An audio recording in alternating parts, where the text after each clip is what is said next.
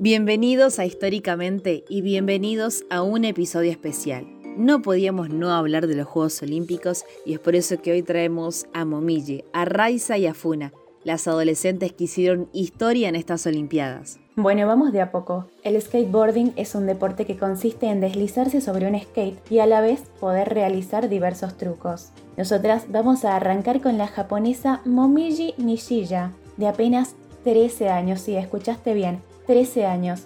Este lunes se convirtió en la primera campeona de los Juegos Olímpicos de la historia del skateboarding, uno de los deportes que por primera vez se suman a la competencia de los Juegos Olímpicos. Momiji es originaria de Osaka, Japón. Nació en el año 2007 y comenzó en el skate a los 5 años, inspirada por su hermano mayor ejecutó con gran amplitud y precisión una serie de trucos con los que consiguió anotarse 15,26 puntos. Y así, Momiji se convirtió en la primera campeona olímpica de skateboarding de la historia y la deportista japonesa más joven en hacerse con un título olímpico. Por otra parte, Raiza Leal, una atleta de apenas 13 años también, es la brasileña más joven en la historia olímpica de ese país y de esta edición.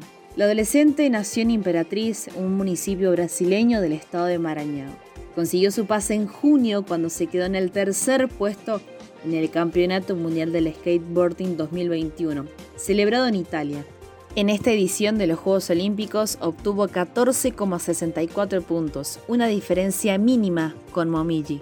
En tercer y último lugar, hablamos de Funa Nakayama, la patinadora japonesa ganadora de la medalla de bronce en los Juegos que logró 14,49 puntos.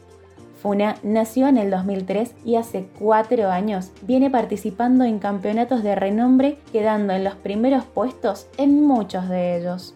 Estas tres adolescentes fueron las mejores del total de ocho finalistas clasificadas para la final de skate femenino en categoría calle, en el estreno olímpico de uno de los nuevos deportes incluidos en los Juegos, celebrado este domingo en el Parque de Skate Dariaque.